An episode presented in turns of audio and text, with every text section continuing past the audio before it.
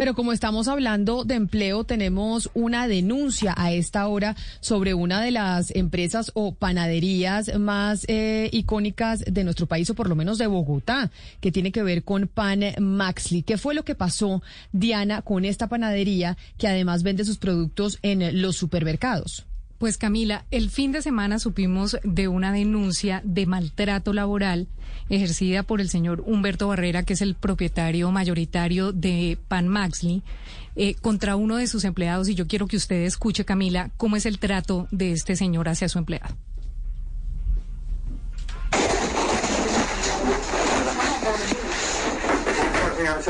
¿dónde está aquí el, el de bancos? ¿Dónde está el de bancos? de esta porquería que usted hace.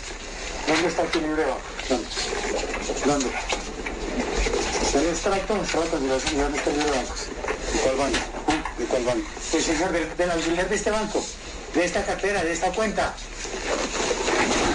Está en Colombia. Pero no tan bueno para entender. Tarjeta de crédito en Colombia. Esta es tarjeta de crédito, ¿cierto? Mantenimiento. ¿Cómo quiere que haya, que haya trato si no que la cuenta personal tuya? ¿No entiende? Entonces, entonces, señora, venga, venga, le, hablo así, aquí. ¿Qué hizo con la plata cuando la contabilizaba, señor? Por eso ahí, no. ahí lo. No, no, no, no, no, que respete, señor, mire, no se está dando esa cuenta. Respete. No, respete no. Usted está robando de mi dinero. ¿Dónde está el libre de banco? Mira que está el libre de banco. ¿Dónde está el libre de banco? ¿Dónde está el libre de banco? ¿No entiende? Señores, sí, pero la plata está detrás de la empresa. Por eso.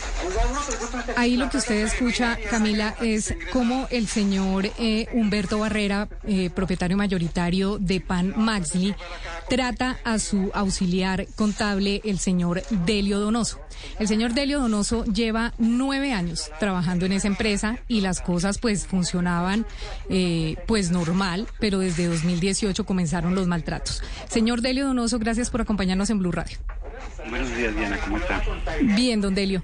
Eh, don Delio, ¿Cómo es que comienzan los maltratos eh, por parte del señor eh, Humberto Barrera eh, contra su persona? Porque uno diría, una persona que firmó un contrato desde 2012, ¿cómo es posible que se haya aguantado hasta 2021 para denunciar este maltrato del dueño de Pan Maxley?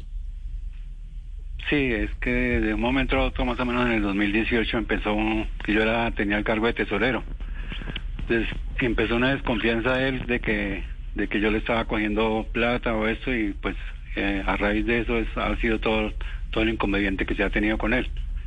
Claro que pues no es conmigo que tiene problemas o que trata mal a la gente porque es con todas las personas que, que han pasado por la empresa y, y que están trabajando que, que, que él no, no, no respeta a nadie, no respeta a nadie. Señor Donoso, ¿y ustedes han puesto la queja ante el Ministerio de Trabajo? Si no es el caso solo suyo, sino de otros empleados de la compañía, ¿han puesto o alguno ha puesto la queja en el Ministerio?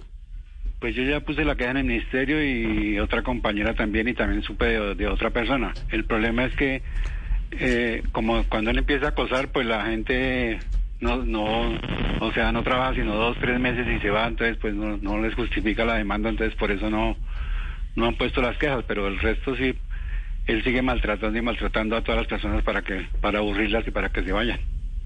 Yo tuve la posibilidad, Camila, de hablar con un promedio de seis personas que a raíz de esta denuncia, porque esta denuncia fue publicada en las redes de Twitter, por el hijo del señor eh, Delio el fin de semana. Por eso fue que nos enteramos nosotros de este, de este maltrato.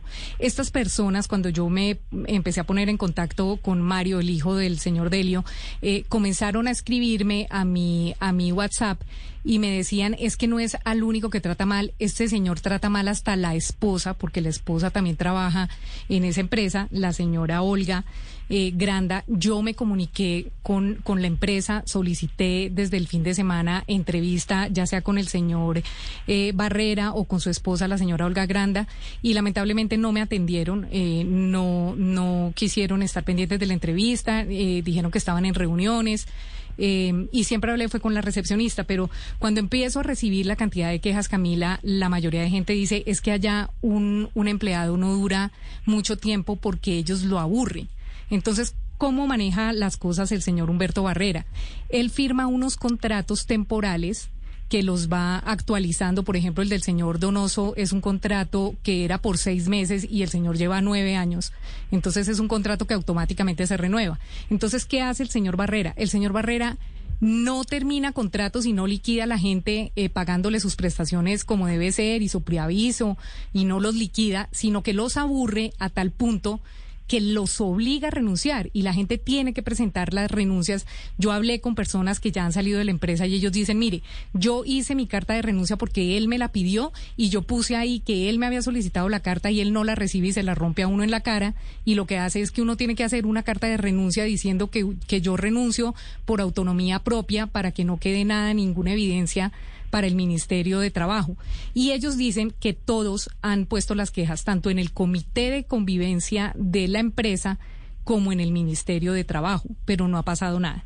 Entonces, em, esta denuncia, Camila, se suma a, muchas denuncias de empresas pequeñas, porque esta empresa finalmente es una panadería que tiene ocho sedes, son más o menos unos 80 empleados pero el, el modus operandi del señor eh, Barrera es aburrir a la gente para no pagarle sus prestaciones de ley. Entonces, eh, señor Delio, ¿es cierto em, que a usted le pidieron eh, la renuncia y no lo dejan ingresar a la empresa a raíz de esta denuncia que su hijo hizo en redes?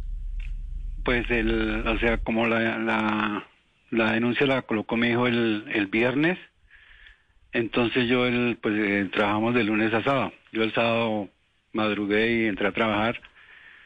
Y estaba trabajando y, la, la, niña de personal como a las nueve de la mañana bajó y me dijo, don Delio, que se vaya para la, para la casa porque no demora don Humberto en, en llegar, entonces que se vaya para la casa, llamó a la señora Olga y, pero que se vaya ya. Entonces, pues, pues yo por, por evitar problemas, pues salí y me vine. Y ayer, el domingo, me llamó la señora Olga temprano y me dijo, Delio, ¿usted qué fue lo que hizo? Usted ahora sí metió los pies hasta el fondo, porque eso va para Mario una demanda, demanda penal y espero que usted venga el lunes y me traiga la carta de renuncia. Y hasta ahí van las cosas, pues hoy desafortunadamente tuve una cita médica porque me he sentido mal por ese por ese mismo tema, me tengo la, la tensión alta y me, me dieron un poco de exámenes porque pues sí, o sea, me, me siento mal con esa presión que, que tiene un Humberto contra todas las personas de Madrid. Pero cuando esto pasa, Diana, y si usted ya ha hablado con seis personas que han sido empleados de esa panadería y que corroboran lo que dice don Delio, que hay un maltrato constante del eh, jefe a sus empleadores, que dice el Ministerio de Trabajo, si ya hay quejas que se han puesto, cómo funciona y cómo son los trámites en un caso como estos. Pues precisamente, Camila, nos acompaña el señor Álvaro González, él es abogado y asesora al Viceministerio de Relaciones Laborales en estos temas. Eh, señor González, buenos días y mil gracias por acompañarnos en Blue.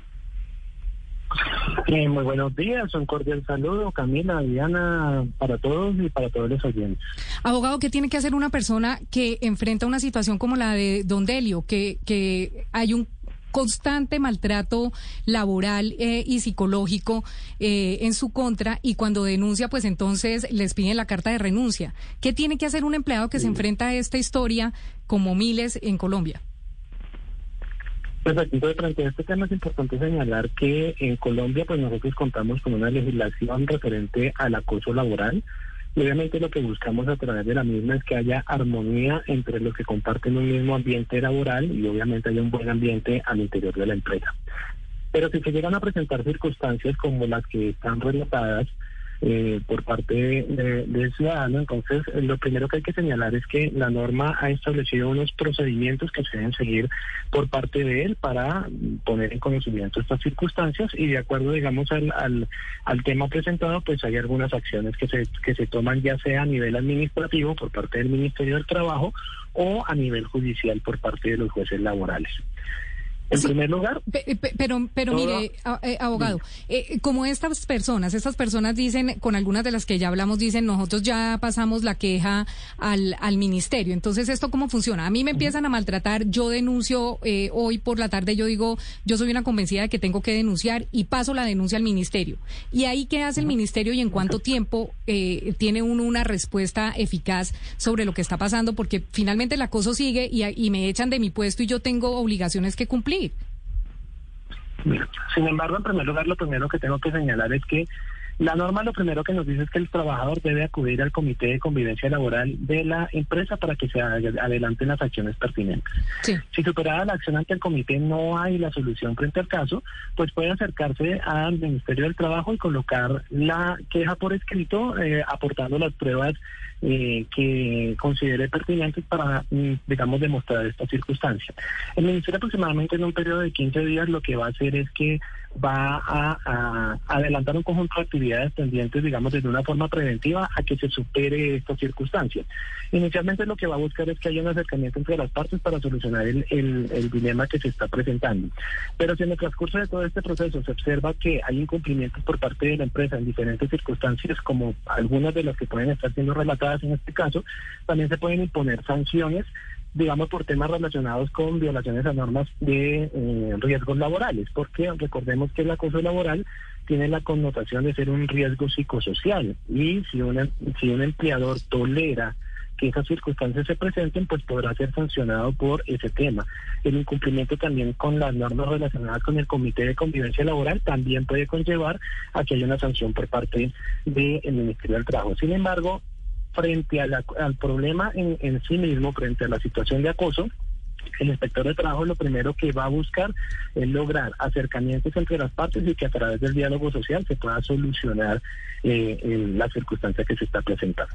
O sea que más o menos en unos 15 días eh, podríamos tener eh, como el informe de este inspector del trabajo eh, sobre la panadería Maxley.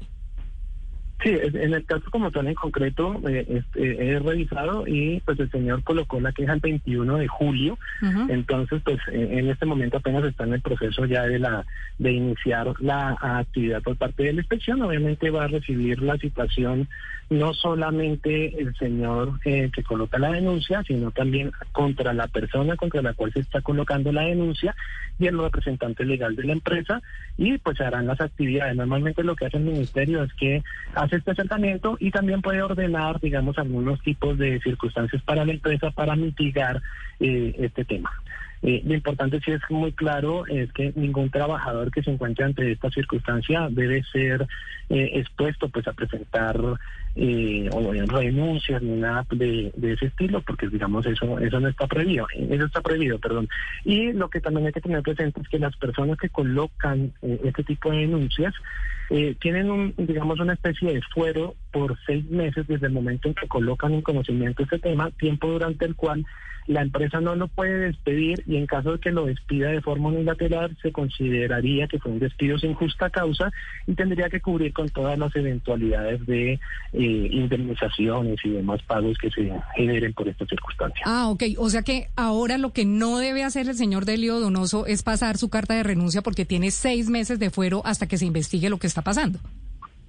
Así es. Y digamos que en general ningún trabajador debe, estando en una situación como esta, eh, hacer esta circunstancia. Y si igual manera lo va a realizar, porque pues igual manera ya no, ya no tolera la circunstancia, digamos que lo que él puede hacer es presentar una terminación del contrato sin justa causa imputable al empleador porque es él el que está cometiendo la circunstancia como tal. Y pues igual manera ya el tema tendrá que decidirse. Importante precisar también que las personas que cometen estas, estas circunstancias pues también pueden ser demandadas ante la justicia laboral y también allá podrán ser sancionadas y condenadas. Y no solamente se condena eh, al empleador, a la empresa como tal, como tolerante de las circunstancias, sino directamente la persona que comete la figura del acoso también puede ser eh, eh sancionada por parte de un juez laboral.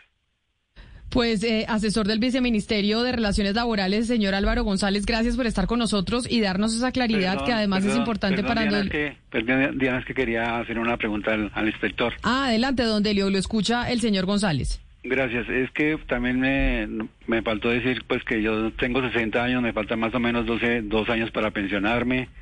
Pero entonces, pues hoy me dieron incapacidad y mañana tengo que, que reingresar a mis labores. Pero si no si no me dejan entrar o, o, algo, entonces ¿qué tengo que hacer? O sea, si no me dejan seguir trabajando, porque en la última que él me dijo que, que... Me, quitaba el computador y no me iba a volver a dejar trabajar más, que mirara a ver qué, iba a hacer.